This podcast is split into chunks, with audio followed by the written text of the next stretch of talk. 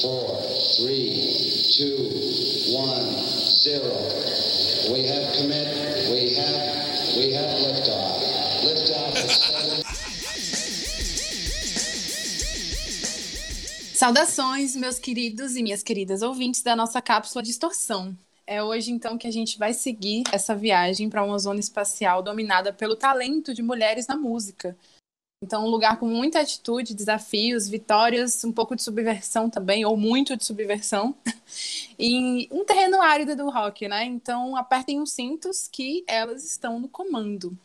E eu já vou aproveitar para avisar que hoje teremos uma convidada especialíssima, a Ariana Oliveira, que vai dar umas dicas para a gente no final do programa. Mas é claro que antes de tudo isso, eu vou chamar ele, o astronauta aí mais entendido de rock and roll dessa galáxia. E aí, Ek, tudo bem? Fora, fora essa apresentação elogiosa aí, tô tudo certo. Que Fora bom, então. entendido, mas tá tudo bem. Tudo tranquilo. É, a gente conversou muito no, no último episódio, né? Acho que foi uma viagem longa. Vamos ver se essa viagem vai ser longa também ou vai ser uma coisa mais, mais tranquila. É, com o preço do combustível, a viagem saiu bem cara. Mas agora vamos economizar, porque teve dois aumentos só no programa. É verdade, pensando aqui no bem da nossa cápsula. Mas é claro que antes a gente vai então para as nossas novidades da semana, né? Vamos de novidade.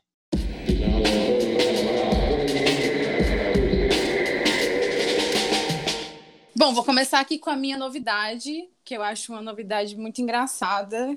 Tem a ver com tretas de família. É, mas esse dia. Foi hoje que eu vi, na verdade, que o, o Liam Gallagher e o, Noah, e o Noel Gallagher eles se tornaram sócios aí numa empresa chamada Cosmic Kite. Eu não sei se fala dessa maneira. Mas é uma empresa que vai servir para atividades de produções de filmes, né? Então, é, por causa disso, acabaram surgindo os boatos. É, enfim, fã criando boatos de volta é, dos irmãos fazendo alguma coisa. Mas o boato é que, muito possivelmente, só um boato, né? Eu só acredito vendo. muito possivelmente eles poderiam estar pensando em fazer um filme do Oasis, alguma coisa assim. É, e o engraçado é que o, o Liam Gallagher, né? Ele é um cara meio engraçado no Twitter. E ele postou, acho que, que esses dias, postou alguma coisa falando que vai virar uma estrela do cinema. É, e aí no ano passado ele também tinha postado é, Feliz Ano Novo pro, pro Noel, né? E o Noel só ignora, como sempre. E aí os fãs estão criando essa teoria aí de que pode existir um filme 2, mas eu só acredito vendo. Mas eu achei curioso curiosa essa criação dessa empresa aí para a atividade de produções de filmes, enfim. De alguma maneira eles estão fazendo alguma coisa juntos, né? Cada um no seu canto. É, eu acho, eu, eu, eu acho o fim do Oasis muito legal, porque aí pelo menos a carreira do Noel Gallagher, eu acho bem legal, assim, a do Liam nem tanto, mas eu acho que o Noel pode caminhar ali por outros terrenos sonoros, né, as últimas coisas que ele tem feito mais eletrônicas, ele tem explorado coisas que no Oasis seria impossível, né? Então espero que a banda continue sem voltar, porque banda que volta normalmente vira coisa chata. É, a minha novidade, a novidade bem legal dessa vez, eu tô um cara legal agora, né? No começo minhas novidades só eram coisas assim, pra baixo, né? Agora é mais feliz. É, essa semana eu vi que o Jeff Tweedy, líder lá do Wilco, ele ia doar uma parte dos royalties das suas músicas para umas entidades que ajudam pessoas carentes. Então é- era uma, é uma notícia meio assim, é, foi numa entrevista, então ele não foi muito claro se seria os royalties da sua carreira solo, da sua, das suas músicas no Wilco, mas o certo é que ele vai destinar uma parte dos royalties para essas entidades que ajudam pessoas, e aí isso torna tudo muito mais legal, né? Muito bom quando você gosta de uma banda, que a- a- as atitudes também são legais, né? As entrevistas são legais, porque tem aquelas bandas assim que você gosta da música, e, pô, você, você assiste, você ouve as entrevistas ou lê as entrevistas, é meio chato, né? Os caras são meio arrogantes ou coisa do tipo, ou são uns babacas também, acontece isso. Mas quando você gosta bastante de uma banda e o cara é sensível ali, como o Jeff Tweedy, né? Eh, No livro dele ele se abre bastante a biografia dele lá e mostra muito dessa sua sensibilidade dessa coisa anti-rockstar, e agora tomando atitudes tão interessantes como essa, torna-se um interesse pela banda maior, assim, o, seu, o interesse de uma pessoa que já gosta fica muito maior, né? Então, é, é, essa, essa foi essa notícia que me chamou mais atenção essa semana, a doação aí do, do Jeff Tweedy para pessoas que precisam. Ah, cara, o, o Jeff Tweedy é tipo aquela pessoa que você quer andar no recreio, assim, porque ele é muito legal. é, eu acho também muito legal, assim, porque a gente está vivendo num tempo bem. tempos complicados, né? E aí você vê essas notícias, elas aquecem o coração um pouquinho. Então é isso, o Jeff Tweed fazendo muito mais pelas pessoas do que as pessoas que tem que fazer, né? É. é, é. então é isso. Vamos para então a nossa, vamos decolar de vez aqui na nossa grande viagem pelo território das meninas aí.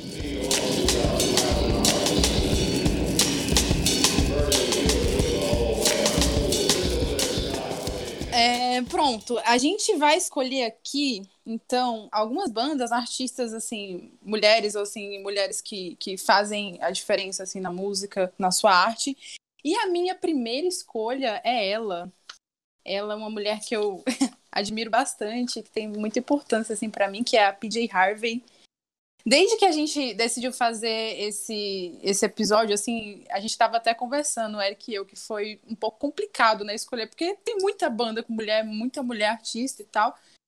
Mas a PJ Harvey foi a primeira pessoa que, que me veio à cabeça, assim, porque eu acho que ela é um marco, é, não só como, como música, né, a partir dos anos 90, mas também ela é uma artista completa, né? E ela é uma força da natureza, assim, tudo que ela faz, ela causa um clamor, né? É, ela começou em 92, ela lançou o primeiro disco dela, o Dry, que inclusive aparentemente era um dos discos preferidos do, do Kurt Cobain, eu não sei bem assim se é, se é verdade ou não, mas parece que é. é. E desde então ela compõe assim músicas muito intensas, viscerais, emocionais, né? Até um pouco violenta, muitas vezes um pouco, pouco não, né? Totalmente explícita. E durante, assim, por mais que ela tenha causado essa, esse impacto muito positivo, assim, na, na produção musical em geral, sendo influências para uma influência para muitas outras artistas, mulheres e artistas homens também, ela foi muito taxada, assim, por, por jornalistas, por, por revistas, assim, como uma mulher zangada que, sei lá, vomitava política sexual, né? Mas, assim, quando você pega pra, pra escutar os discos dela, ela tem muitas assim referências e influências, principalmente da infância. É, ela, quando era criança, ela morava numa fazenda com os pais e os pais dela sempre tiveram essa veia artística.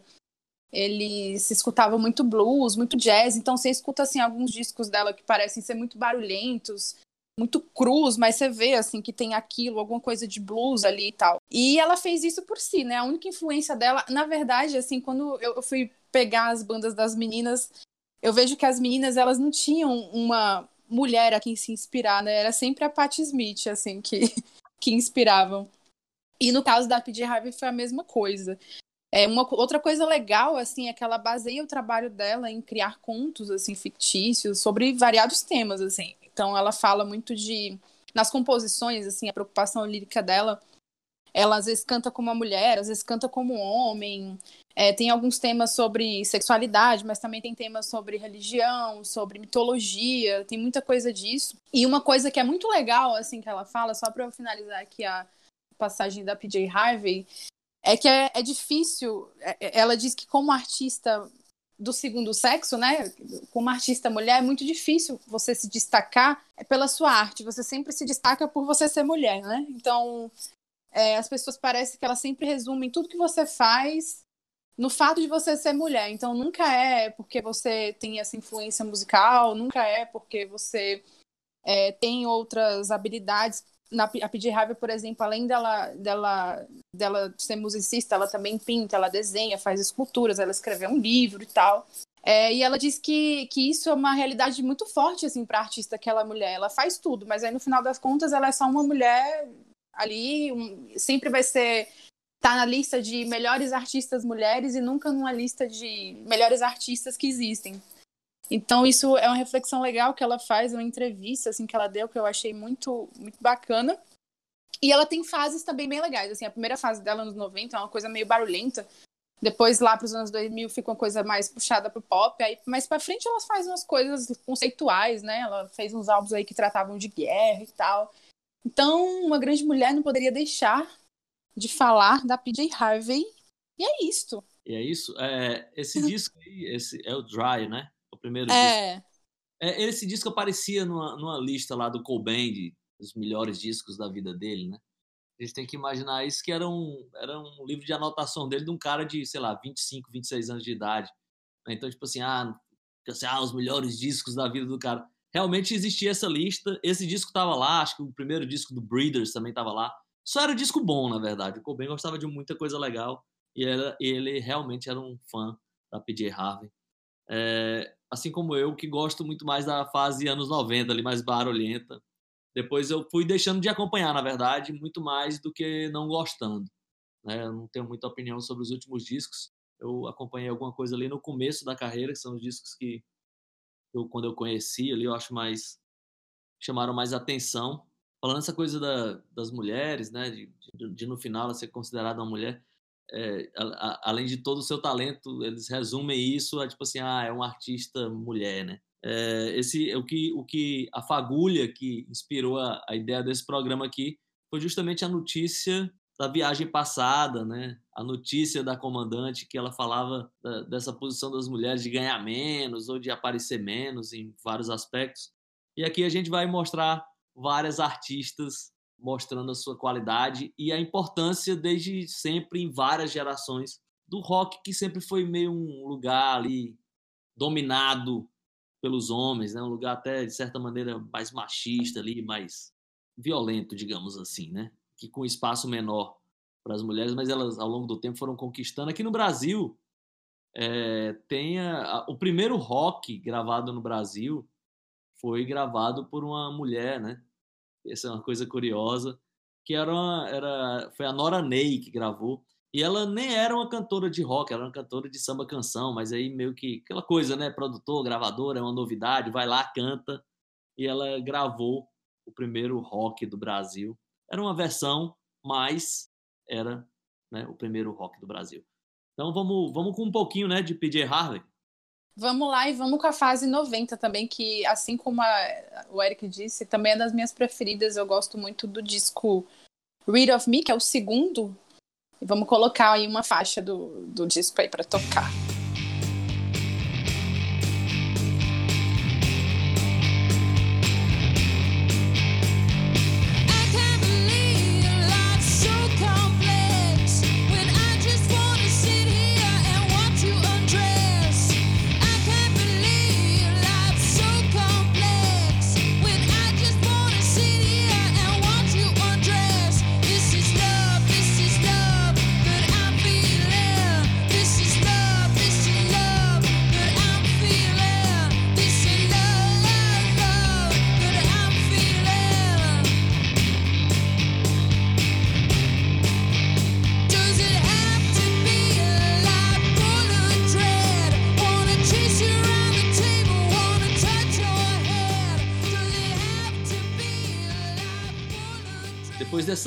Pequena viagem aí com a PJ Harvey. Agora, a minha escolha, né? Eu vou voltar aqui para os anos 50. Quero falar um pouquinho da Wanda Jackson. Wanda Jackson, que é aquelas figuras assim que tem a história de vida sensacional, né? Ela começou lá nos anos 50, onde dá para se imaginar que o preconceito era ainda maior, as dificuldades eram maiores, né? Ela começou ali como uma musicista ali de country. O pai dela era músico, deu a primeira guitarra para ela ainda com, sei lá, 12 anos de idade, algo do tipo. Ela era bem garota quando ganhou a primeira guitarra. E aí meio que depois ela começou a acompanhar o pai e aí começou a cantar, né? Mas a, a, o começo da carreira dela era country, realmente. E aí tem um ponto chave que a pessoa que, que, que a convenceu a cantar rockabilly foi nada mais, nada menos que Elvis Presley. então, só por isso ela já merecia um lugar aqui nesse programa. Mas aí, com essa mudança dela, né, quando ela começou a gravar rockabilly, e aí ela começou a ter mais e mais sucesso. Ela atravessou ali a virada do, do finalzinho dos anos 50 até 63, 64, mais ou menos ali, ela era muito sucesso, o rockabilly estava muito em alta. Logo depois, ele entrou, foi um, foi um estilo, digamos assim, né, um subgênero do rock que entrou em decadência muito rápido com a invasão ali da a invasão inglesa, né, com os Beatles, os Rolling Stones, eles vinham trazendo uma linguagem um pouco diferente do rock dos anos 50 e para muita gente parecia uma coisa que ficou datada muito rapidamente, mas a Wanda Jackson ela não não deu braço a torcer assim. É, quando o rockabilly entrou embaixo, ela voltou pro country, começou a gravar country também, novamente. Chegou várias músicas nas paradas de sucesso, atravessou ali a década de 60 e 70, sobretudo até ali a, a primeira metade dos anos 70, a primeira parte dos anos 70, fazendo su sucesso. Depois entrou numa fase, né, um pouco mais assim longe dos holofotes, até que nos anos e ele chegou a gravar algumas coisas também gospel, né, aquela coisa que os, os americanos também passam por isso, muitos deles, né, o próprio, o próprio Bob Dylan passou por isso, é, vários outros artistas tiveram meio que uma fase gospel, né, que é uma influência muito forte na música americana, mas nos anos 80 voltou com tudo, assim, porque teve aquele, aquela coisa revivacionista, né, do, do rockabilly, com bandas como Stray Cats e Cramps e toda essa turma, e aí ela, ela já foi considerada direto como a rainha do rockabilly, né? Então, ela foi recuperada, digamos assim, por essa turma e novamente voltou a fazer um som rockabilly que terminou conquistando muito mais nesse momento, muito mais a Europa do que os Estados Unidos. E aí ela ficou, ela voltou aos holofotes e foi muito elogiada, alguns trabalhos também voltou ao sucesso. E, e ela, como tem essa coisa de, de sempre fazer sucesso nas maiores adversidades, né? ela foi uma pessoa que ela é uma artista muito influente e, e, recebeu lá o Rock and Roll Hall of Fame pela, pela influência que ela teve na, no, no rock, né? Então ela é uma pessoa que ao longo das, das décadas foi meio que se reinventando, passando por vários estilos, mas indo muito bem, fazendo muito sucesso.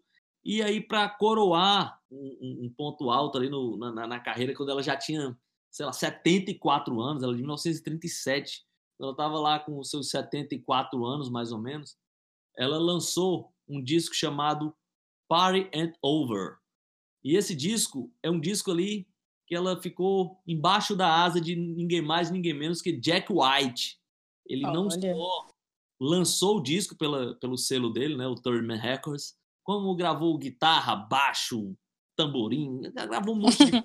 levou a Wanda Jackson ali com 74 anos para os holofotes novamente, fazendo um programa de televisão. Tem um programa lá, se você procurar lá no, no YouTube, lá o Late Show, né, com aquele programa lá do Dave Letterman. Tem lá uma apresentação da, da Wanda Jackson com o Jack White e é sensacional. Ela com 74 anos, mandando muito bem. E aí esse disco é, foi muito criticado, mas é um, é um disco que eu gosto bastante, assim. Tem cover da acho que da o Amy Winehouse. Eu sei que ela gravou esse cover, eu não tô lembrado se é nesse disco, provavelmente sim. Depois, ela a carreira dela foi meio interrompida.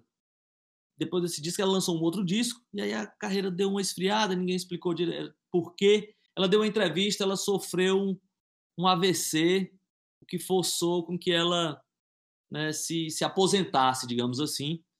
Mas ela ainda tentou ali meio que um disco que ainda não saiu, estava promet, prometido para 2019, não saiu, mas ainda deve sair em algum momento. E a produção desse disco era de ninguém mais, ninguém menos que John Jett.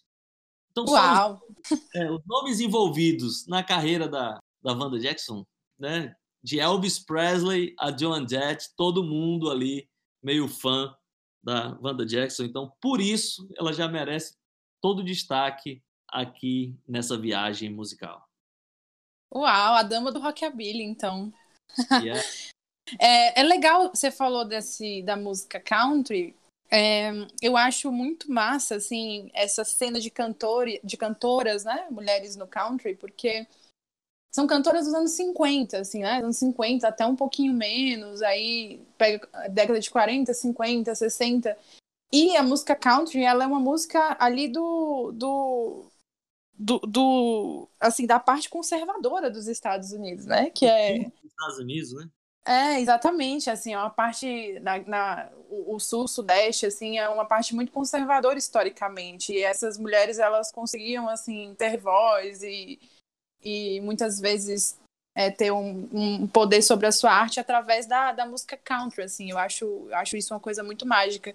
E olha que, que interessante, você falou também da, da questão, tipo assim, dela ter esses problemas, né, no, na carreira, assim, de, de ir, voltar, enfim.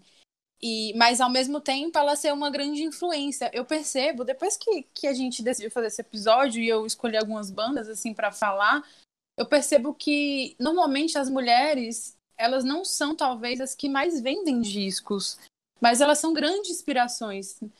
Sempre são assim, bandas assim fantásticas, são mulheres que são assim visionárias, elas fazem algo diferente mas acabam não vendendo tanto ou não recebendo tanto assim para isso. Mas ao mesmo tempo assim, ah, não vende... É tipo aquele disco que não vendeu muito, mas foi uma grande influência. Tipo o, o Velvet Underground, sabe? É, então. É, né? é, exatamente. Então, assim, eu, percebo, eu percebi isso, assim, eu tive um. Eu tive um insight, assim, que muitas vezes são, são bandas que influenciam, mas não vendem, assim. E eu já, assim, hoje em dia não, não escuto mais, mas já escutei muita coisa, assim, de gente falando, ah, eu não gosto de ouvir voz de mulher cantando, sabe? As coisas assim, enfim, né? Mas a gente deixa para falar de coisa ruim em, outra, em outro momento, que esse episódio é só coisa. A maioria das coisas são coisas boas. É, e é isso, vamos ouvir então. Wanda Jackson. Wanda Jackson.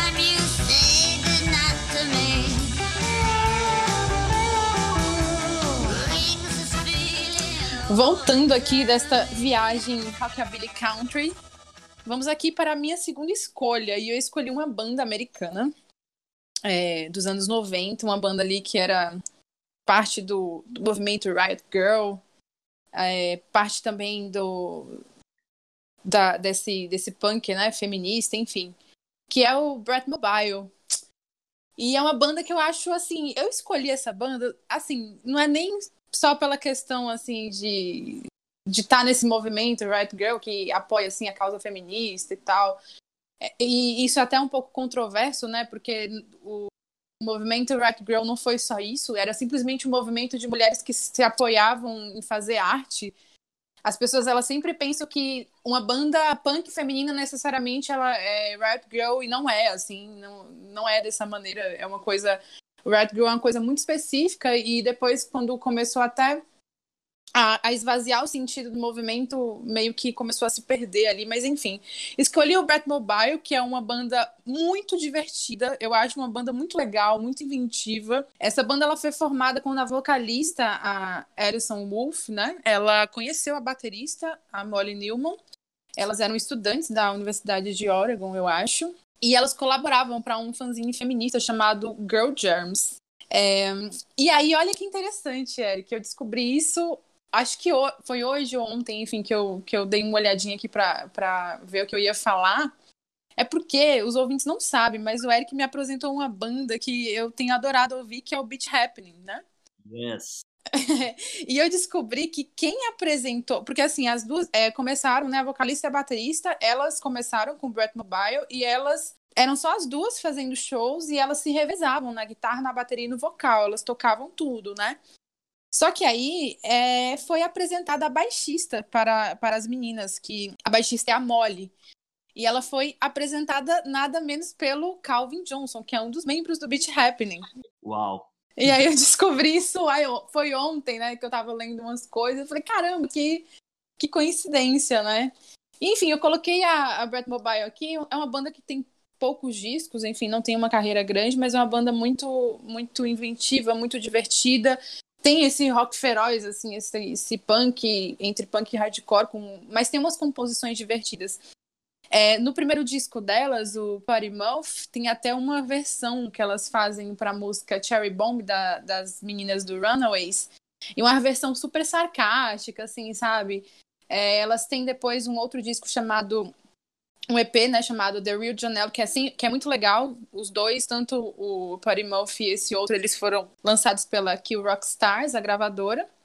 E ela foi, e foi uma banda assim muito importante, né, para essa cena fértil do, do punk rock dos anos 90. É, então coloquei aqui pra gente conhecer, escutar, quem não conhece ou quem conhece reviver. Eu acho uma banda muito divertida, as meninas muito legais, assim, as entrevistas delas são sempre bem bacanas, assim, as meninas super calmas, aí você vai escutar, é um monte de mulher gritando, enfim, massa. Então essa foi a minha escolha, o Brett Mobile. Uau! Movimento aí, Riot Girl, lá nos, nos, anos 90, foi uma coisa muito forte, né? Foi marcante, assim, um monte de banda legal participando, Bikini Kill, eram, era uma, eram umas, umas meninas ali com uma visão política muito forte, né?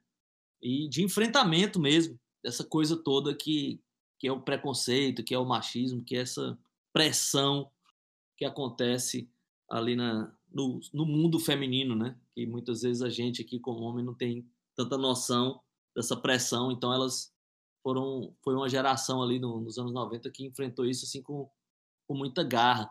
É, a, a, minha, a minha escolhida também tem a ver com essa cena, mas aí só depois da gente ouvir um pouco do Brett Mobile.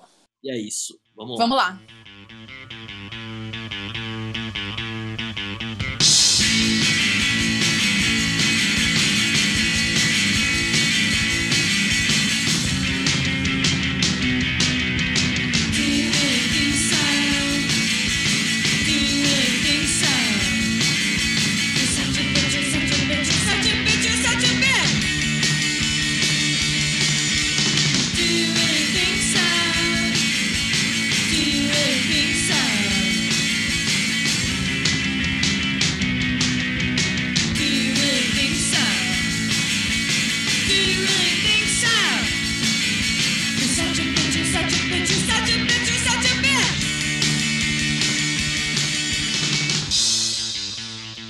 Volta aí desse som engajado politicamente para engatar em outro também que em algum momento se engajou politicamente, mas é uma banda mais pasmaceira, digamos assim, no ótimo sentido da palavra.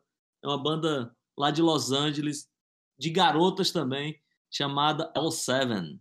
Uma banda que fez Uau. muito barulho ali nos anos 90 e depois entrou meio no ostracismo, né? All Seven foi uma banda que foi literalmente esquecida quando a década chegou ali mais perto do fim. E existem motivos para isso, elas fizeram escolhas muito erradas em alguns momentos. Bem, o All Seven é uma banda, como já falei, de Los Angeles, que é a união basicamente de duas figuras ali, que é a Suzy Gardner e a Donita Sparks. E elas tinham uma química muito boa, ah, no, tem um documentário chamado Printed We're Dead, que é o nome de um, de um grande sucesso da, do L7. E lá mostra assim como no começo parecia que não ia dar certo nunca, né? A Suzy, a Suzy Gardner era mais politizada e tal, ela tinha uma visão assim mais e a Donita Sparks era mais farofenta assim, né? Mais destruição total assim. No começo parecia que elas não iam se dar muito bem. Depois a química rolou certíssimo assim, eu acho que fez muito bem pro som na banda essas duas visões. E o L7 era uma banda que, eh, se você vê esse documentário, dá para imaginar assim que as feministas de hoje do essas eu estou falando das feministas que ficam ali em rede social, né? Que postam uma frasezinha ali ou bota a capa de um livro e acha que tá mudando o mundo, né? Tem que conhecer ali o L7 como elas realmente enfrentavam, botavam para quebrar. Em vários momentos assim, o L7 destruiu né, as barreiras, elas começaram ali em Los Angeles e tal. Quando elas assinaram com a Sub Pop, né, que era ali um grande momento, elas diziam que se assinar com a Sub Pop era quase que é, a, a, chance para elas saírem dos Estados Unidos, né, fazer turnê pela Europa. A Sub Pop já estava com esse, com esse status de, de selo que era mais global ali, saía um pouco da aldeia americana. Só que aí depois elas assinaram com uma grande gravadora, meio que deram um, um pé na bunda assim da Sub Pop. E aí foi o grande erro, eles assinaram com a Slash, era um selo que era distribuído por uma, por uma major. E aí gravaram com o Butch Vig, que foi o mesmo produtor do Nevermind, do Nirvana, e aí estourou, muito sucesso, mas aí o contrato ele era muito espartano, e aí elas não ficavam com grana, né? elas viajavam o mundo todo e parecia que estava tudo muito bem, mas estava indo muito mal de grana, porque elas não tinham muita noção, para elas era, a vida era uma festa, e aí as coisas não andaram bem. Mas tem alguns momentos assim no documentário que são incríveis, assim, elas tocando em algum festival, uh, talvez o Glastonbury ou Reading Festival, algum festival desse gigante na, na Europa, na Inglaterra, para ser mais preciso. E ali, aqueles festivais eram meio selvagens, né? Os caras estavam jogando lama, jogavam no público, ou jogavam nas bandas em geral, assim, já vi show lá do, do Moody Honey com os caras cheios de lama, né? Porque eles ficavam jogando lama no palco. Só que parece que, pelo que dá para entender no filme, assim, é que com as meninas o público tava pegando mais pesado, né? E aí o som tava ruim, tava foi um show tava tava tava indo muito mal e aí aquela violência toda e a Donita Sparks vai ali, ela dá uma afastadinha do microfone, volta com seu absorvente interno e diz assim: "É isso que vocês querem, seus, né, aspas". joga no público, tipo assim, esse é o que vocês merecem tal. Sensacional. É, é, pô, é, é, o tipo de atitude, né? Que, tipo assim, não dá pra ficar aguentando os caras ali bombardeando, nada que ela falava ali, né? Os outros membros da banda falassem, acalmava aquele público, mas nesse momento o público sentiu ali que, que eles estavam mexendo com fogo, né?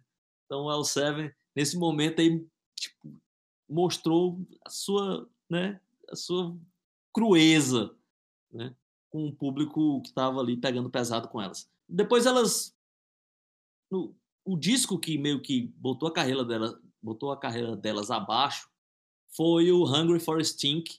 Foi um disco que depois do Bricks Are Heaven, que foi um disco que fez muito sucesso, né? Tipo, elas vieram pro Brasil e arrebentaram, né, no Hollywood Rock, foi um dos melhores shows, 93, tal elas lançaram esse disco, mas elas, tipo assim, ah, vamos fazer do nosso jeito, fizeram um disco mais pesado, mais sujo. A gravadora não gostou, ninguém gostou, a gravadora não queria promover, e daí para frente o L7 foi se desfazendo, como eu já falei, a banda não ganhava grana, tinha muito sucesso, mas não tinha grana, e as, os membros da banda foram se preocupando, tipo assim, ah, já tenho, sei lá, trinta e tantos anos, não tenho, tenho um seguro saúde, não tenho nada. Foram saindo e a banda foi caindo no esquecimento que agora, já nos anos 2000, saiu esse documentário, o Pretender Dead, e aí foi onde elas resolveram voltar, né? Lançaram até um disco ok, não, não muito bom, mas também não muito ruim, fica ali na média. Mas é uma história sensacional, quem tiver oportunidade. Printed Were Dead, a história do L7, gosta ou não gosta, comandante, como é? Demais, nossa, até pensei em colocar aqui na minha lista. É, inclusive, o Bricks Are Heavy, acho que no, no, no, mês que vem vai fazer 29 anos de existência, de escasso, né? E o, o L7 é, é uma banda também que estava mais ainda inserida num, numa cena que era majoritariamente masculina, né? Mais do que, por exemplo, a, é, as meninas, por exemplo, do, as Riot Girls, que tinha, assim, uma o punk feminista, né? Tinha, tinha, tinha várias bandas assim, com, com meninas. E aí as meninas da Seven passeavam, passeavam ali por uns, uns lugares assim que tinham realmente só homem, né? Então, sensacional, adorei. Gostei elas... demais. E, e, e, elas... a, e a história aí da, do absorvente interno eu não sabia. Tem no documentário, assim, é demais. E tem uma Já coisa... fica a dica aí pra galera, né? Uma dica antecipada pra galera assistir, ou assistir o documentário. Tem algum desses serviços de streaming, mas eu não sei qual é. É e tem também uma outra passagem que é muito legal, elas participando de um, de um festival ou de um evento meio itinerante chamado Rock for Choice, que era a favor do aborto, um monte de causas ali que elas lutavam e elas foram muito assim as bandas meio que iam abandonando o barco e elas ficaram lá assim por um tempo a gravadora não queria tipo contra tudo e contra todos elas mantiveram a sua posição então é isso, vamos um pouquinho de All 7, senão o combustível vai para aquele lugar. Vamos nessa.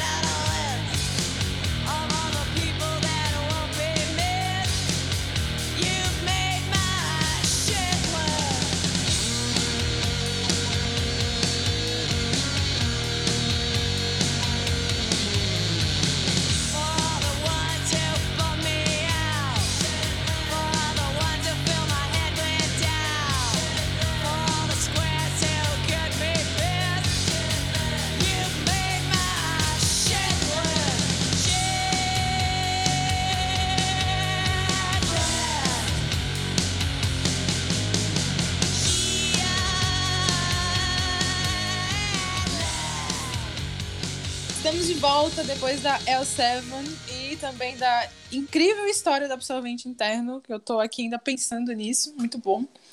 É, vou aqui para minha terceira banda. Creio que a minha terceira banda talvez agrade é, o astronauta aí, o pessoal que tá ouvindo, que é que são as meninas do The Slits, que eu acho uma banda fantástica, é uma banda britânica de punk rock que fez parte aí da cena com The Clash, o The Jam, enfim, toda essa galera.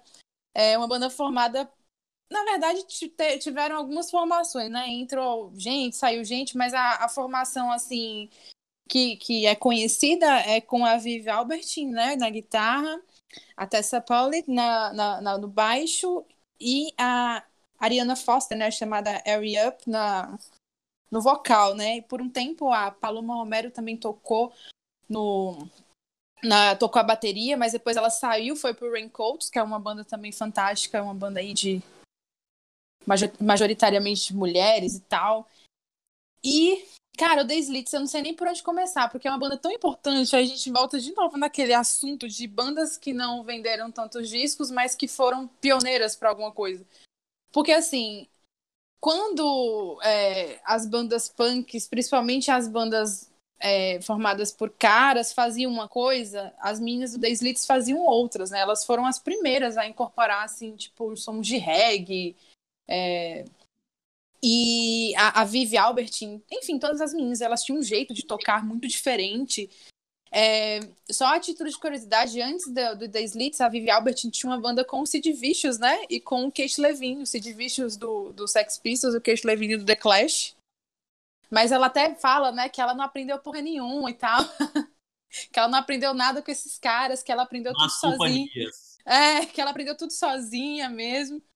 É, e é uma. Vamos falar do The Slits, né? Pô, uma banda fantástica, como eu disse. Elas faziam algo que nenhuma outra banda fazia antes, né? Que era isso de, de um grupo de mulheres que faziam tudo nos seus próprios termos. É, uma coisa que é legal também, que elas sempre falam em entrevista, é que naquela época elas também não tinham alguém a se inspirar, né? Enquanto, por exemplo, os caras olhavam, sei lá, o Elvis Presley e se inspiravam no Elvis Presley para imitar ou para tocar. A única influência, de novo, era a Perry Smith, novamente. E aí tem uma história legal, né? Quando elas embarcaram na White Riot Tour, né? Com The Clash, o The Jam, outras bandas, elas, elas diziam que, assim, a produção do, do evento, o pessoal do hotel que elas ficavam, viam essa, elas assim como se elas fossem uns ETs. E eram muito mais duros, assim, com elas, assim, elas eram mal vistas, sabe? Porque eram garotas. E o jeito que elas se vestiam também, a galera não gostava. Tudo que elas faziam chocavam e tudo mais. O que mais eu posso falar? Cara, Eric, você curte o The Slits? Como é que é a sua... Eu, eu sei da importância, sei de tudo, mas é uma banda que nunca tocou o meu coração, acredita nisso? Olha aí, então adivinhei errado. Eu decepcionei a comandante. Não, mas é, eu sei muito da importância do, das slits e de tudo que elas fizeram, da influência, da atitude, Sabe aquela banda que combina tudo que, que você pensa, mas o som. Não é, eu não posso nem dizer que é ruim, foi uma coisa que nunca. Eu ouvi umas vezes, ah, tipo, sempre acho legal, mas nunca volto nos discos, então é, é aquela coisa, né, que você não acha né, necessariamente ruim, você nunca ouviu o disco todo. Então é, é mais ou menos isso que acontece comigo em relação a elas, mesmo falando aqui de todas essas qualidades que elas têm dentro pois... e fora do, dos palcos. Agora tem uma história engraçada, né? Porque uma, é, tem uma foto delas que é muito que é muito famosa, que elas estão cobertas de lama, assim, elas estão nuas e estão cobertas de lama. E eu acho que essa foto foi pro Melody Maker e tal, e aí a galera ficava pensando, né? Pô, essas meninas não são atraentes, porque a gente tá colocando três mulheres que não são bonitas aqui na. As três gatas nuas e elas não são bonitas aqui no, é, na, na, foto, né, e, e, publicizando isso. E aí essa foto, ela foi para alguns outdoors e tal. E aí uma vez um cara aleatório estava dirigindo e ficou olhando para a foto horrorizado e bateu o carro. Depois disso ele quis processar a gravadora por causa da foto das meninas nuas cobertas de lama, enfim. Pois é isso, vamos aí ouvir as meninas do Slits e depois a gente volta.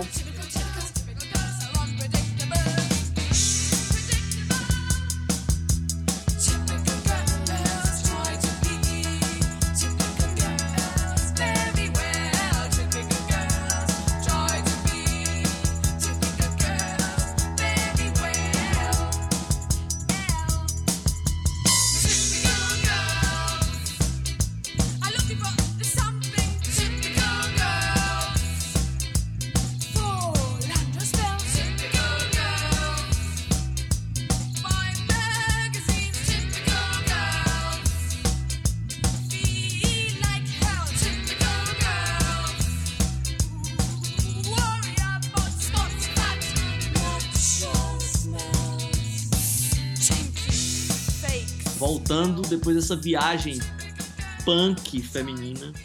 Continuamos aqui no mesmo ritmo, talvez um pouco mais gritado, que eu vou falar de uma banda que vem da Austrália chamado Emil, Emil and the Sniffers.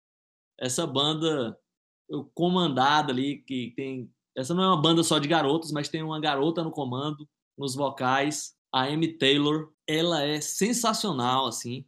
Uma banda que só tem um disco, que é auto-intitulado the Sniffers. É uma banda que veio da Austrália, mas que meio que estourou ali na Inglaterra, acho que em 2019, algo do tipo, e rapidamente conquistou ali, sobretudo pelas performances ao vivo. A banda, em pouco tempo, o, o, New Music Express colocava ali como a, a banda mais excitante ao vivo da, da Inglaterra e tal, que estava fazendo shows pela Inglaterra, né, apesar da banda ser australiana. É um quarteto e ela é sensacional, assim. A Amy Taylor tem uma presença de palco gigante. As músicas são aquele esquema, né? Rápido, sujo e violento. Então, eu não tenho muito o que falar, porque a banda tem uma carreira muito curta, mas que lançou ali alguns EPs antes, teve alguns lançamentos até lançar o primeiro disco, que de cara já entrou ali em algumas listas de melhores do ano que saiu, que foi realmente 2019, eu estou conferindo aqui. É uma dessas bandas que prometem aí, assim, esperando bastante o segundo disco da Emil and the Sniffers. É, tinha um monte de, de outras bandas com mulheres ou carreiras solos que eu separei aqui, mas essa eu acho tão empolgante assim e, e tão com um frescor tão grande que eu mesmo sem tanta história assim, eu resolvi escolher porque eu acho que é assim, aquela velha ideia que as pessoas podem se interessar em ouvir a Emily The Sniffers e vale muito a pena porque a banda é aquele esquema um, dois, três, quatro, vamos quebrar tudo. É isso. Conhece comandante ou não, ou tem interesse, ou ficou curiosa. conheço a Emily Sniffers. É, não, eu conheço, mas assim, conheço porque é muito bem falado, né? E a Amy Taylor, né? Que é o. É Amy Taylor o nome dela? Uma loirinha, né? Ela é muito performática e tal, né? Eu, eu, vejo muita coisa, mas eu nunca parei para escutar. Eu nunca vou ficar aí com a, com a dica para para esses próximos dias. Nunca parei para escutar, mas saco, saco porque todo mundo fala sobre as performances assim de, dela e tudo mais, aparecem umas fotos assim com as coisas bem legais, então deve ser realmente interessante. É, já vi. Vamos... Eu nunca vi ao vivo, mas já vi algumas performances ali ao vivo, né? Então assisti ali pela, pelos streams e tal. E é sensacional. E tem uma, tem uma música delas, acho que até a música que eu vou colocar aqui, que é, que é curioso, assim, apesar de ser um punk rock agressivo, a linha vocal ali, a melodia vocal que ela faz, parece de um funk carioca, na medida é, antiga ali, tipo Daisy Tigrona, Tati uhum. quebra assim, aquela melodiazinha. É impressionante aquilo, aquele tipo de melodia que as, que as funkeiras aqui do Brasil fazem, em cima de uma base de punk rock. E a gente vai escutar um pouco disso e é isso. E é, e é isso, vamos aí.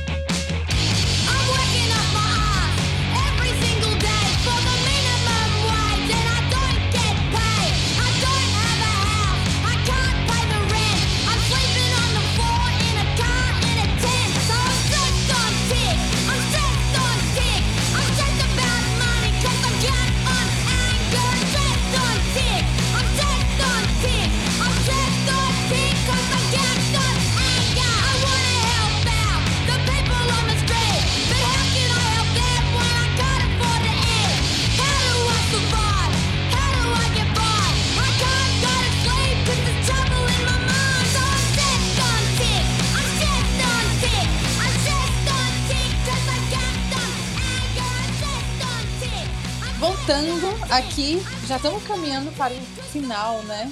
Tá quase no finalzinho. E eu vou falar de uma banda aqui que o, o astronauta aí já comentou num momento aqui do nosso episódio, que é o Bikini Kill. Aê. Que é uma, é uma banda americana de punk rock também, assim como o Brett Mobile, uma banda muito importante para esse movimento das Right Girls. E eu coloquei aqui somente por uma questão de coração, não somente, né? Uma banda que é muito importante, mas assim, No meu caso, foi uma questão de coração, porque foi uma das primeiras bandas, assim, que eu escutei, bandas de. Enfim, de garotas, né? E aí eu entendi que garotas poderiam fazer seu próprio som nos seus termos. É, e poder falar qualquer coisa, né? Bom, o Bikini Kill é uma banda, enfim, já falei, americana de punk rock, eles, são, eles formaram em Olímpia, né, em Washington. Começaram ali nos anos 90. É, e é uma banda, assim, muito conhecida por ter letras com conteúdo feminista, né, performances incendiárias e tudo mais. E o gênero, ele transita, assim, entre punk rock, hardcore, e é uma banda que não tem, enfim, muitas, muita, não tem uma discografia muito longa, como outras bandas dessa, desse meio. É, eles tiveram dois álbuns, alguns EPs, né? Outras compilações. Aí eu acho que lá em 97 eles já se separaram. E tinha uma, uma coisa muito curiosa, assim, né, da, da banda. Bom, o Bikini Kill, na verdade, é uma banda quase heróica, assim, desse meio. Que era uma banda que tinha essas letras muito explícitas, tinha muita raiva, muito, muita franqueza, assim. As meninas, elas entravam para chocar, né? E aí tinham uns momentos, né? Umas formações, assim, durante os shows. É, uma, em um momento dos shows que elas faziam, elas pediam para os homens saírem do, do, da parte da frente do palco e deixavam só as meninas ali, né? E era o momento das garotas, assim, se soltarem. E eu acho isso, assim, muito simbólico, porque enfim, a gente que é mulher, a gente não, não é a gente não aprende, né, a ter raiva, né, a soltar essas coisas, a, a, dar vazão a esses sentimentos, né, e elas faziam muito isso nos shows. E aí deixavam as meninas ali fazendo o que elas queriam. Muitas vezes a, a Kathleen Hanna, né, ela, sei lá, tirava a roupa, assim, sabe, ficava sem camiseta e tudo mais. É, lá na frente, as meninas é, recebiam, assim, alguns artigos da banda, recebiam fanzines também, né, algumas coisas assim. Porque as meninas, elas, antes do Bikini Kill, elas, tinham, elas já eram escritoras, algumas delas, pensadoras, elas tinham. Publicavam algumas coisas nesses fanzines né, musicais e feministas. E tinha esse lance, né, de ter letras ardentes, mais ideológicas, né? Algumas vezes de fazer alguns ensaios e tudo mais. É, nessa questão de literatura. Mas uma banda que escreveu ótimas canções, assim, de punk rock, de hardcore. Eu acho legal, assim, é, é, quando eu falo dessas bandas, eu não falo só por uma questão ideológica, não é só porque colocar as meninas aqui porque elas estão falando uma questão que é importante, mas é pela música, né? Porque não adianta eu chegar, a banda chegar com uma, uma letra importante ou algo que é relevante, mas a música é uma merda, né? Acho que não faz muito sentido também. Então, elas fizeram ótimas canções de, de punk, assim, são discos, assim, para mim, a discografia inteira, assim, não tem um disco, tudo bem que a, que a que a discografia é curta, mas pra mim não tem um disco ruim, todos os discos são muito bons. E uma outra coisa legal, né, que uma das, das, das integrantes, eu não lembro qual, qual, qual que era, ela, ela trabalhou com isso, né, ela trabalhava no abrigo de violência doméstica, né, então ela via muito essa questão da, da violência contra a mulher, e isso teve um grande impacto aí nas composições. Então, vou deixar aqui o Bikini Kill, uma banda que eu, escu eu, escu eu escu escutei o Bikini Kill assim, quando eu era adolescente. Eu não tinha nem idade para saber o que, que eu estava fazendo no mundo. E aí eu achei demais, assim, as meninas gritando e com raiva e tal. Então foi muito importante, assim, para minha formação é, da minha visão de mundo e tal. Eu vou deixar aqui na minha escolha, penúltima escolha. O Bikini Kill é sensacional, hein? Banda Poxa, que tava demais. lá. É, naquele aquele turbilhão grunge, né? Elas estavam lá defendendo a bandeira, né, delas com muita, muita força, né, muita violência na, nas músicas também. É uma curiosidade da, da, da, do Bikini Kill, assim, que eu conheci o Bikini Kill, já era aquela banda que eu já ouvia falar, já, né, mas quando a Kathleen Hanna participou do, que é uma da, da, das integrantes do Bikini Kill, participou de um clipe do Sonic Youth, aí eu falei, quem é essa garota? Ah, né? Ah, então vamos lá, né? O Sonic Youth tá abraçando, então tem tudo a ver. Ela participa lá do, do clipe de Bull in the Hitter. Essa música é demais, a música que a Kim Gordon canta, né? Então uhum. é sensacional a música, tipo, é de um disco que, né, dos discos mais badalados assim do Sonic Youth. É um disco também foi o primeiro disco que eu comprei deles. E aí esse clipe, quando eu vi, fiquei impressionado, fiquei impressionado com a garota, quis saber quem era. Ah, ela é do Bikini Kill, já tinha ouvido alguma coisa, vamos lá, vamos ouvir os discos, e aí, aquela coisa, né? Você ouve os discos e aí realmente faz sentido tudo que está acontecendo ali. E, e, e, e, não lembro se foi ela, não, acho que não. Tem uma delas que casou com um dos caras do Beastie Boys, né? Também tem essa conexão aí com outra banda legal. Então é isso, hum. um pouquinho de Bikini Kill. É isso aí, vamos aí de Bikini Kill então já, a gente já volta.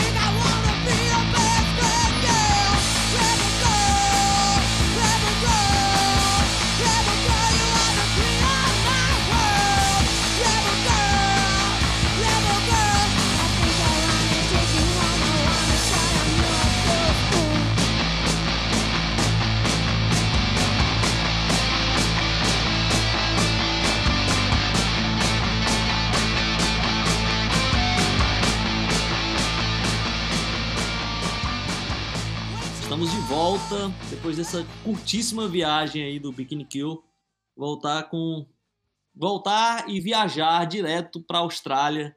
Eu vou falar de uma garota de lá que eu gosto bastante, assim, eu acho que dos últimos tempos é foi ela que me encantou por mais tempo, assim, dos últimos anos, os discos eu tenho adorado. Eu estou falando da Courtney Barnett, é uma figura australiana ali que é, lançou já dois discos, Lançou um disco em parceria também com o Kurt Weill, que é um, um, disco muito legal. Lançou já também um acústico MTV, mas disco de estúdio ela tem basicamente dois.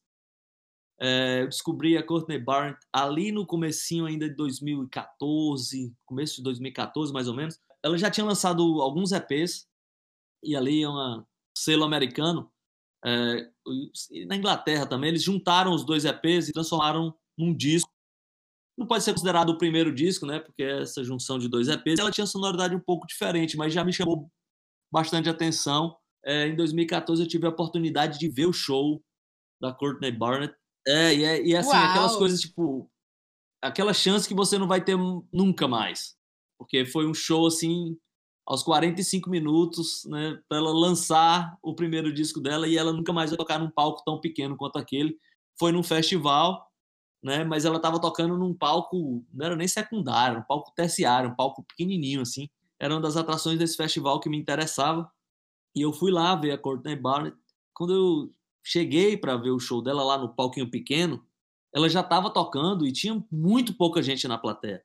E aí a primeira coisa que eu pensei foi, bem, essa imprensa também, né, com esse hype, faz de conta que a, a menina é uma rockstar, uma grande promessa, e tipo, tem 15 pessoas vendo o show, eu pensei que era uma grande armação da imprensa. Quando acabou essa música que ela estava executando, ela deu um sorrisinho assim, sem graça, acenou pro público e falou assim: daqui a pouco eu volto. Ela estava só passando o som, né? Ah. Daí, cinco minutos depois, ela voltou com a mesma roupa, né? Nem trocou de roupa, voltou lá e fez um baita show, detonou tudo, um barulheira, o público ficou enlouquecido. Óbvio que não eram as 15 pessoas, o público sabia a hora do show, né? Então o público se aproximou ali do palco na hora certa. Ela fez um baita show e ela estava prestes a lançar o seu primeiro disco, o Sometimes I, I Sit and Think, and Sometimes I Just Sit. Esse é o melhor nome de disco dos últimos tempos. às vezes eu sempre penso e às vezes. Muito bom. Às vezes eu só aceito. Esse disco é sensacional. Saiu em 2015. Bom. E aí sim ela estava com a sonoridade estabelecida, né? Foi ali que ela teve a identidade mais marcante, assim. Foi com esse primeiro disco de 2015. E aí já tinha me conquistado no show, me conquistou com o disco. E aí eu tive outra chance, agora que eu lembrei, tive, vi outra vez a Courtney Barnett tocando no Chile. E aí é aquela coisa, aí já era palco grande, já era todo mundo pulando, o público enlouquecido, e ela é, ela é demais, assim, a influência ali do Nirvana na, no som da banda, até na, na própria, o próprio show, né, no, ao vivo é um, pelo menos era, um power trio, bateria, baixo e ela tocando guitarra e cantando. Ela, ela não usa palheta, ela é uma figura. As letras né, vão daquela coisa mais sarcástica, uma, uma certa atitude também. Ela é muito, muito carismática, muito talentosa. Adoro como ela canta, adoro a voz, adoro o show, adoro o segundo disco, o Tell Me How You Real Feel, Really Feel, desculpa. No, no momento, Courtney Barnett faz a cabeça do astronauta aqui. A cabeça e o coração, né? Eu gosto daquele trabalho dela com o Kurt. É bem legal também. Kurt, eu não sei se fala Kurt Vile ou Vile, enfim. É, e eles falam. Tem umas coisas assim bem bacanas. Ela é muito inventiva, assim, muito criativa. É, um grande nome aí desse do momento. Curti também. Não sou profunda conhecedora, mas é, sei, já escutei algumas coisas, sei como, como ela é criativa e tal, e deve ter sido sensacional esse show, assim, coisa assim, é, pra história. Jeito você só vê uma vez na vida. E no Chile, a curiosidade foi que, assim, é, ela tocou meio uma dobradinha com o Kurt Weill. Ele tocou num palco, acabou o show, ela tocou no outro, e aí já tava, né, essa parceria já tava se armando ali de alguma maneira. Foi muito legal o show dela, e, tipo, show de gente grande, com um disco só lançado, dominou geral o público, e ela tem essa coisa meio doce, meio agressiva. Ela manda muito bem. A Courtney Barnett, ela faz realmente aqui a coração, né, digamos assim, do astronauta. Vamos ouvir umazinha. Daqui a pouco a comandante vai para a sua saideira. I'm sorry that I lost my patience.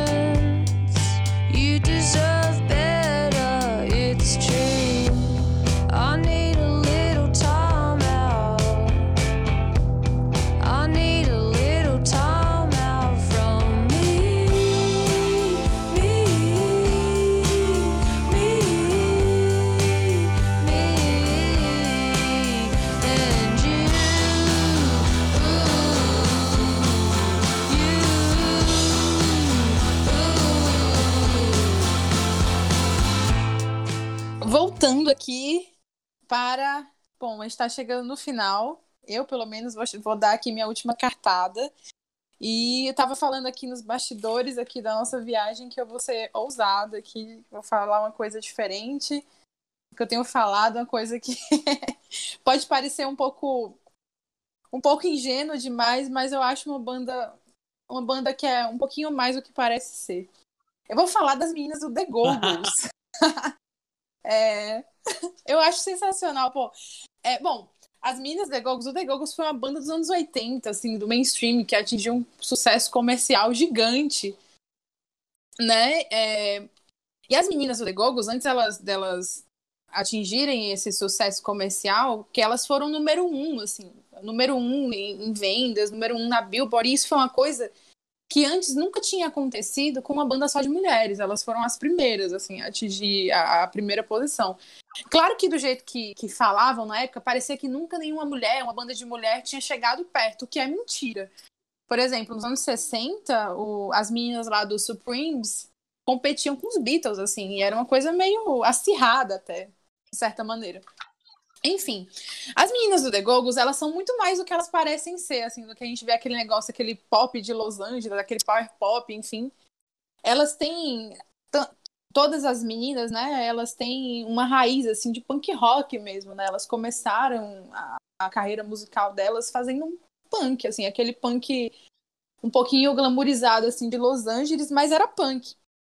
E todo mundo pensa quando escuta as meninas do The Googles que elas são assim uma, um, algo criado por uma gravadora ou por um cara que pegou quatro meninas assim colocou lá e colocou as meninas para tocar e na verdade não foi isso é, quando essa cena punk emergiu lá em Los Angeles no final dos anos 70 era muito inclusiva era muito diversa né e tinha assim e era iniciada por, por vozes muito marginalizadas, né? E as meninas estavam lá, nesse meio. O que acontece é que elas gravaram umas demos, do, principalmente a demo do We Got the Beat, que virou um grande hit, né? Quando elas lançaram o primeiro disco, o Beauty and the Beat, e virou um sucesso internacional, mundial. Mas elas tinham essa demo e era uma versão dessa música assim bem suja, Só que aí quando elas chegaram até a gravadora, a gravadora, enfim, encontrou as meninas e, e quis comprar a ideia e transformou, né, as meninas naquele ícone pop, porque elas perderam, né, a essência do que elas eram antes. É, o produtor, eu não lembro o nome dele na, agora, mas era um produtor importante, produziu, tipo assim, o Blonde e tudo mais. O produtor pegou, assim, essas, essas demos e transformou em algo mais polido, né? Uma coisa meio mais pop, assim, puxada pro power pop e tal. E aí virou o que virou, o Beauty and the Beats, o primeiro disco delas, que foi um grande sucesso, que é um disco que, por mais que seja que tenha perdido, né, essa essência do que elas eram, é um disco que eu gosto, assim, eu acho um, um pop muito agradável, eu acho assim bem divertido, alegre. E tem uma coisa engraçada, né, das meninas The Goggles. Porque ao mesmo tempo que elas tinham aquele aspecto de ingenuidade, né, você viu os clipes, tinha todo aquele lance colorido, elas saindo, tem esse, esse clipe... Tem um clipe de outro, outra canção delas muito famosa, que é Our Lips Are Sealed. E no clipe elas estão passeando de carro, e é tudo muito bom, é tudo muito ótimo, né? É, na verdade, a, a, vocalista, por exemplo, a Belinda Carlisle, ela estava assim, se afundando em drogas, ela era muito viciada em cocaína. A, a, banda, inclusive, terminou por vários motivos, assim, também porque elas perderam a essência, não sabiam mais como se comportar no mercado, mas também por essa questão das drogas, assim, de algumas delas, principalmente da, da Belinda. A, a banda terminou, né? E, e eventualmente eu acho que foi uma ou duas vezes que elas voltaram, se reuniam, faziam shows. Mas uma coisa é certa, as meninas eram ótimas músicas, né? Elas. É, é, tinha esse lance, assim, o pessoal falava que ah, as meninas do The Goggles elas não sabem tocar, mas isso era mentira, elas sabiam tocar, assim, é, todas as músicas que delas eram elas que faziam, era, era, eram elas que faziam tudo, produziam, escreviam. Isso é uma coisa muito legal também. É, e elas eram muito mais assim do que aparentava. É claro que aí teve uma sexualização muito forte assim da banda. É, eu achei hoje, inclusive, eu estava procurando procurando algumas, algumas coisas do The Goggles, né? Porque eu falei, cara, eu tenho que falar do The Goggles, porque eu acho muito. Eu acho uma, uma banda assim diferente, né? E aí eu achei uma revista, uma revista, não sei que revista aqui no Brasil. E aí, cara, uma revista assim dos anos 80, tem as meninas na capa e assim, sexualizando total, assim. Eu tava até rindo hoje de manhã quando eu achei a capa da revista, porque os caras chamavam colocaram assim na chamada, go gostosa, sabe? Uma coisa assim, completamente maluca, né? E as meninas acabaram virando o que elas não eram, né? Com isso, a banda se perdeu, mas uma coisa interessante é que o The Googles, por mais, por mais que fosse uma banda do mainstream, é uma banda que virou esse lance meio power pop, influenciou outras bandas até de punk rock, assim, bandas de meninas, assim, bandas até algumas meninas que faziam as bandas nesse movimento Right Girls a primeira, a, a, primeira, sei lá, talvez a primeira referência que essas meninas tiveram foi, foi ver o The Goggles na MTV, né? Porque era aquilo que passava. O resto era muito mais marginalizado, né? mais underground e tudo mais. Então, eu acho que com certeza foi uma banda que influenciou outras bandas de meninas. Foi talvez a primeira referência. As meninas começaram a se aprofundar em outras coisas. É, toda essa coisa de que elas não tocavam, porque ela, é o discurso que a gente começou nesse, nesse episódio fala lá no comecinho, né, do famoso preconceito, né, se é bom não são elas que estão tocando, é banda montada, né, então tipo assim, ah, não pode ser mina, tocar bem, fazer sucesso, ser bonita, não pode ter o pacote completo não, tem, tem alguma coisa inventada aí no meio, então surgem essas histórias que são terríveis, né, elas mandavam muito bem, e super divertida, aquela coisa new wave, meio surf, né, banda aí que merece ser, ter um reconhecimento maior, as Googles. É isso aí. Então vamos aí de Googles e a gente já volta.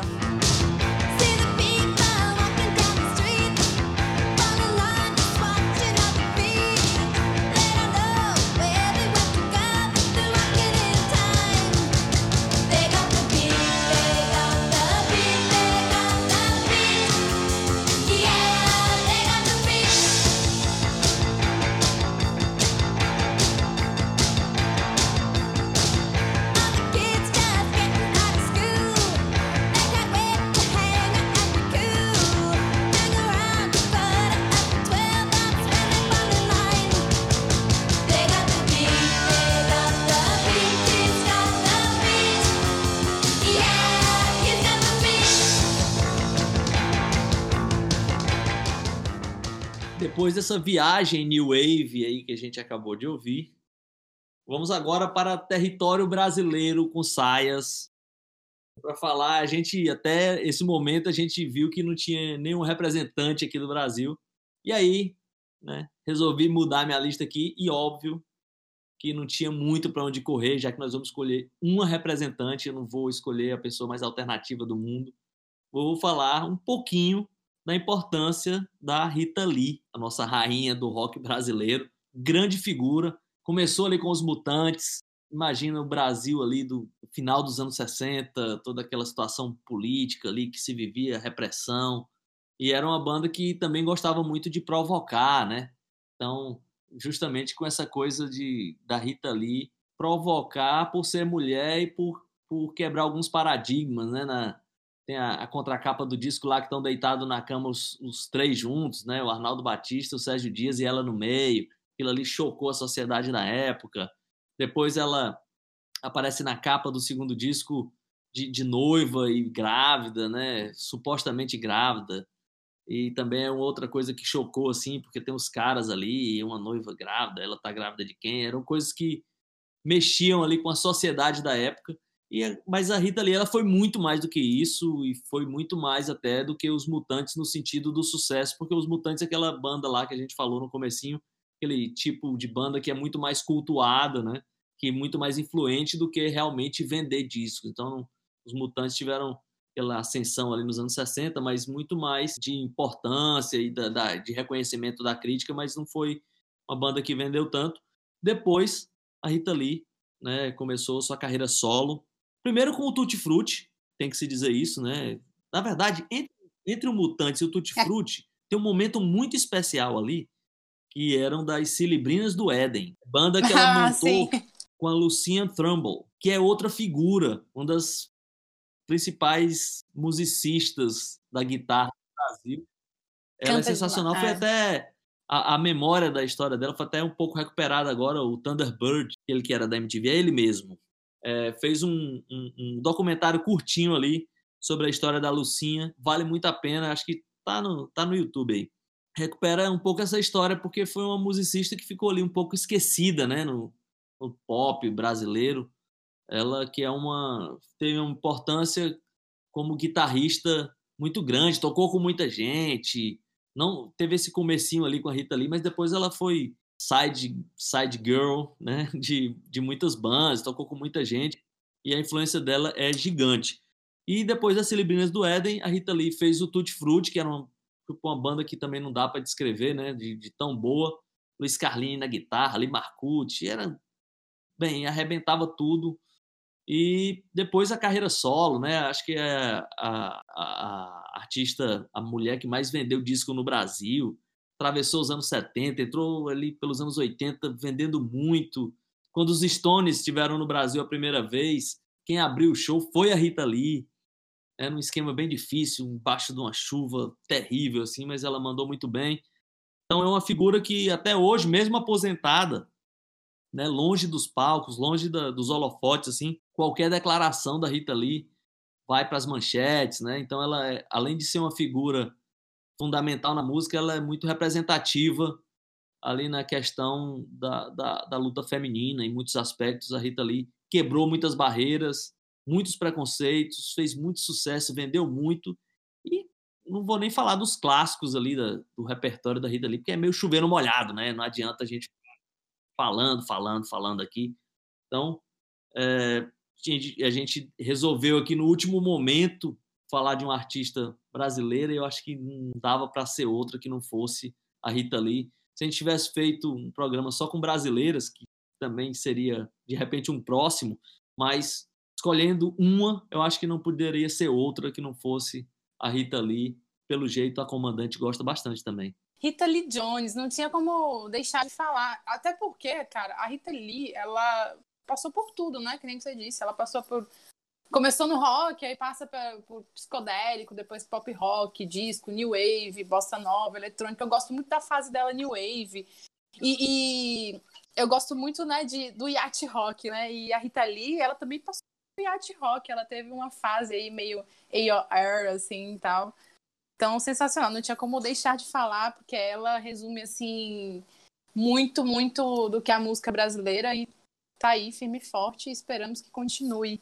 Então vamos ouvir Rita Lee, né? Já tá É, acabando vamos aqui ouvir, o na verdade, vamos, vamos ouvir Celebrinas do Éden, que é a Rita Lee e a Lucinha Turnbull. Um disco que nunca saiu oficialmente, mas nós vamos pescar uma musiquinha aqui para as pessoas ouvirem e conhecerem um pouco disso.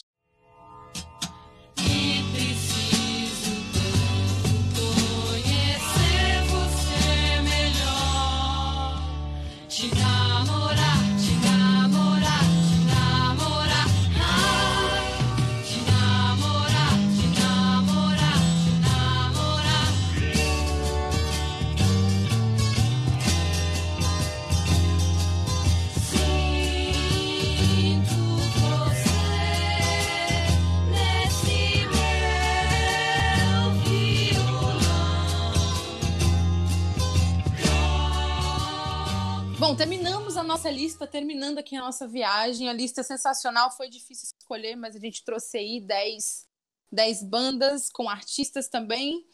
É, e agora vamos para as nossas dicas do final do programa. Vamos ver aí o que a gente tem para falar de dicas e a nossa convidada também.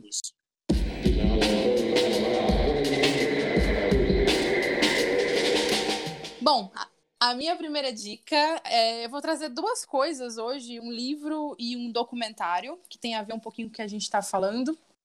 Bom, o livro, é, vou trazer um livro aqui de uma escritora chamada Virginia Spencer. A Virginia Spencer é uma escritora feminista e ela também é do punk rock e tal, participou dessa cena do punk e tal.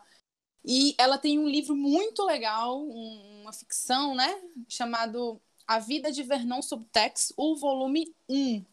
É, os outros volumes ainda não estão disponíveis aqui no Brasil. Mas o que, que é legal desse livro, né? Porque esse livro conta a história de um personagem é, que é o Vernon Subutex, que ele é tipo um cara em extinção, assim, né? Ele é dono de uma loja de vinis. Ele aproveitou tudo da década de 70, 80, 90, assim, tudo que tinha para oferecer, que era sexo, drogas e rock and roll. E agora ele é um senhor, né, dos anos 2000 e ele precisa enfrentar um novo mundo, né? A loja dele já não tá vendendo tanto que nem antes.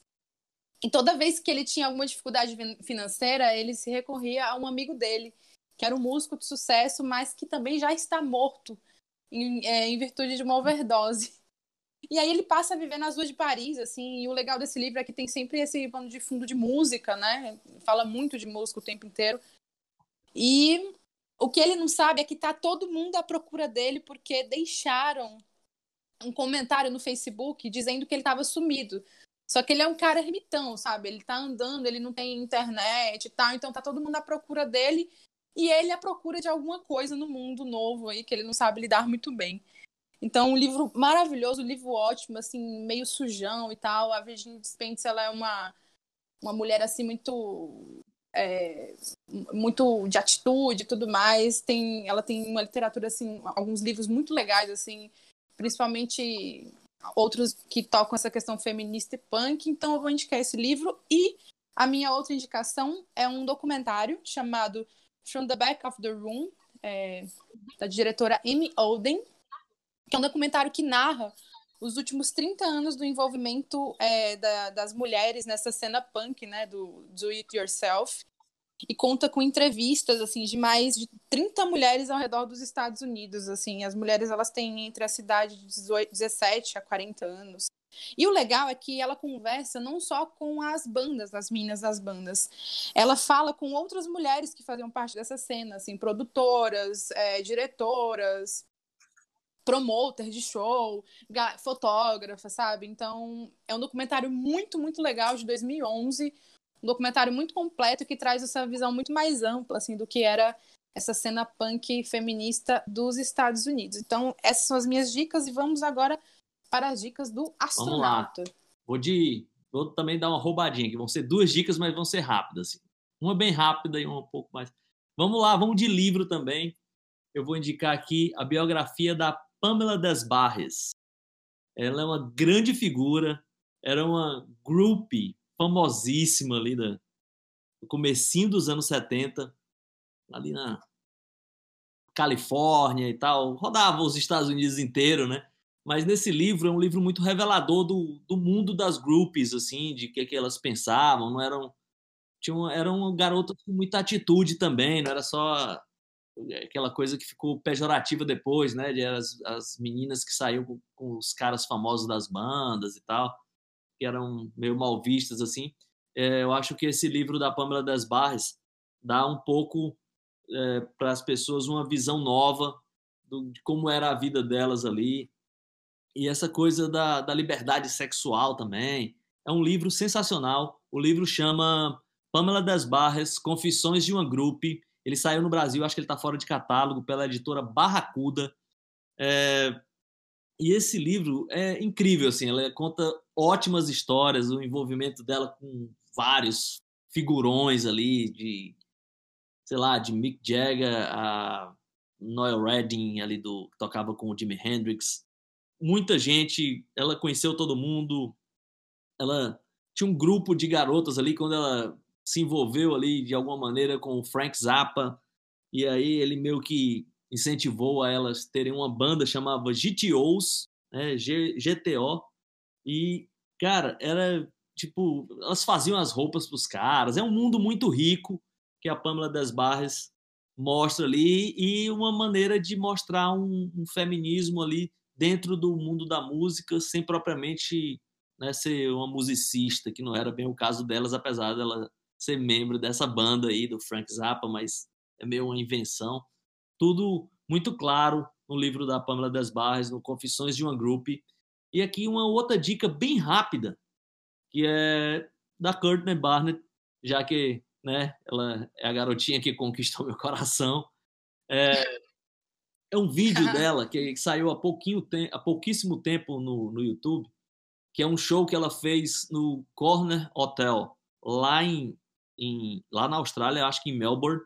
Esse show foi, foi aconteceu em janeiro de 2020 e aí é um show que foi para arrecadar fundos para aquelas queimadas, né, horríveis que aconteceram lá na Austrália no comecinho, né, no final de 2019, começo de 2020, né, muita gente perdeu coisa, ali foi uma coisa terrível e ela fez esse show para arrecadar fundos ali para entidades que ajudavam pessoas no combate a esse, esse- essa tragédia que aconteceu ali na Austrália. E é um show sensacional. Ela começa ali meio pegando leve, do meio pro fim. Eu fui assistir. Quando eu descobri que esse show tava no, no YouTube, eu fui dar uma olhadinha assim. Sabe aquela olhadinha que já dura 35 minutos, porque você não consegue parar?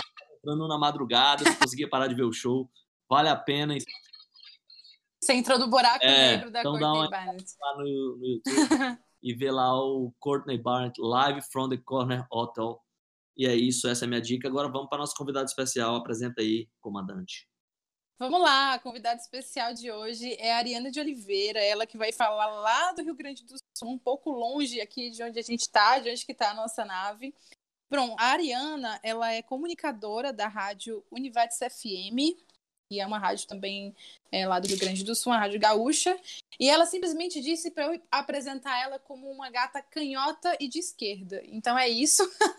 eu tenho certeza que todo mundo vai curtir as, as dicas da Ariana, porque ela é muito ligada em música, é comunicadora dessa área, sabe de muita coisa, principalmente muita coisa nova, muita coisa também lá do, do Rio Grande do Sul, muito, muita coisa de rock gaúcho, assim, ela manja, tô sempre pegando umas dicas com ela, então vamos aí de dicas da Ariana. Muito que bem, galera do Distorção, Maísa e Eric. Espero que vocês estejam bem, seguros, protegidos e hidratados. Muito obrigada pelo convite. Eu sou Ariana de Oliveira, eu moro em Lajeado, Rio Grande do Sul. Sou cientista social de formação.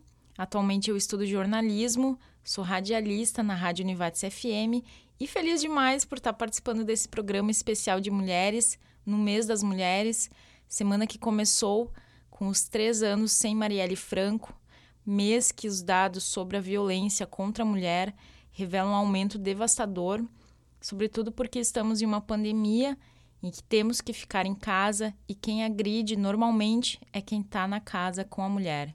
Enfim, para nós sempre foi luta. Bom, eu gostaria então de compartilhar, já que eu fui desafiada pela Maísa, compartilhar o que eu ando ouvindo. Eu me debati bastante para pensar nisso, porque eu acho que ouvir mulheres é justamente resistir, ainda mais porque estamos falando de um mercado em que a voz masculina se sobressai.